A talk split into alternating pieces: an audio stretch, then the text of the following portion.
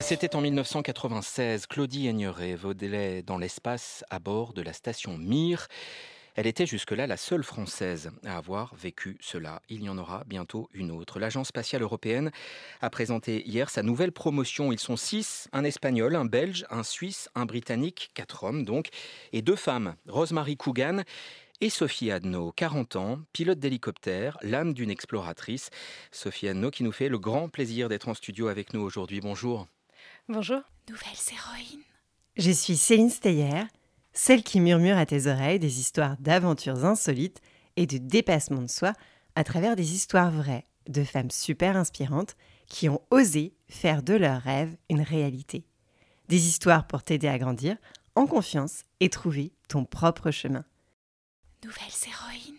Et maintenant, place à ton histoire. Aujourd'hui, je t'embarque dans les étoiles avec Sophie, l'exploratrice devenue astronaute.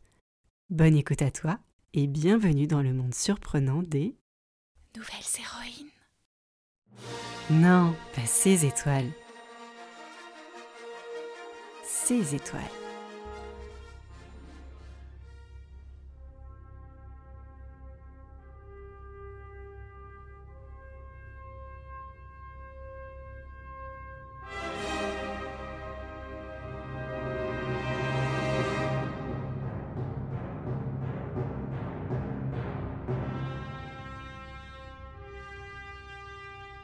Sophie atterrit sur Terre au début des années 1980 en Bourgogne. Pas d'escargot, mais plutôt près de Nevers, deux vers d'auteur et pourtant Sophie déjà visait la Lune. Encore plus petite que grande, Sophie grandit dans une famille qui façonna son goût pour les sciences et l'exploration.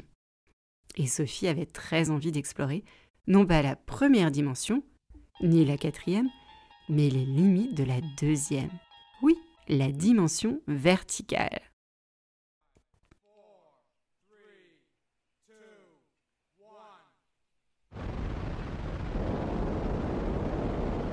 C'est pourtant en position horizontale, dans son lit, qu'elle rêve déjà de l'espace, un poster de fusée collé au mur de sa chambre. Sophie était passionnée par les histoires d'avions racontées par son grand-père. Son grand-père était mécanicien dans l'armée de l'air et il adorait lui raconter comment on réparait les avions à la fin de la Seconde Guerre mondiale. Plus grande que petite, Sophie commençait à lire des biographies de grandes scientifiques. Comme tiens par exemple celle de Marie Curie, tu sais, cette chimiste qui découvrit le radium. À 14 ans, Sophie fut touchée par les cieux. Et il était temps. Claudie Aigneret, la première astronaute française, décollait pour l'espace. Il aura fallu attendre 33 ans pour voir une Française prendre place enfin dans un vaisseau spatial.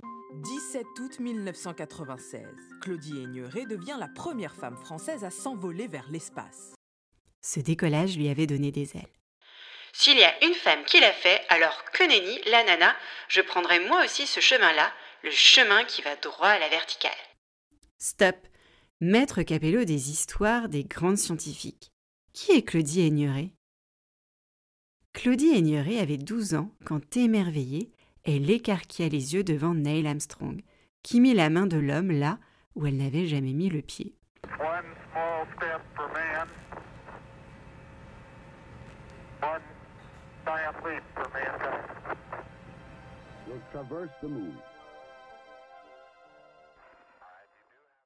Neil ne chaussait que du 36, mais l'humanité lui refourgua des bottes bien trop grandes. Un petit pas pour l'homme et un grand pour l'humanité.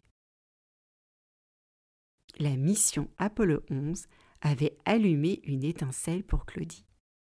C'était en 1969, lors des premiers pas de l'homme sur la Lune.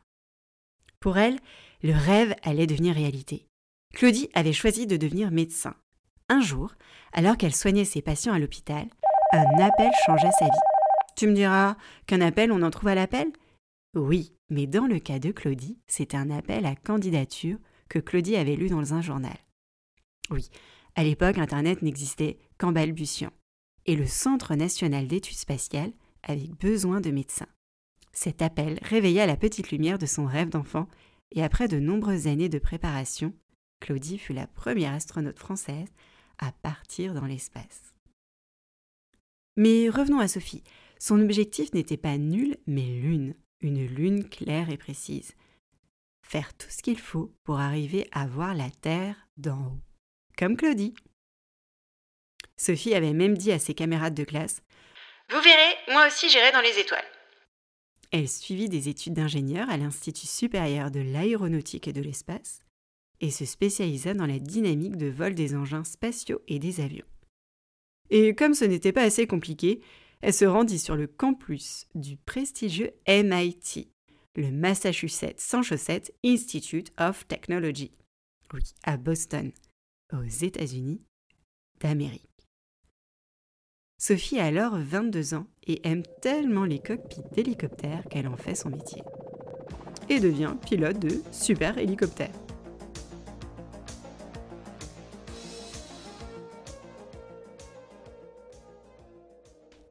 Et puis un jour, après des années d'efforts et de travail, Sophie est sélectionnée pour rejoindre l'Agence spatiale européenne et devient ainsi la deuxième astronaute française, après Claudie.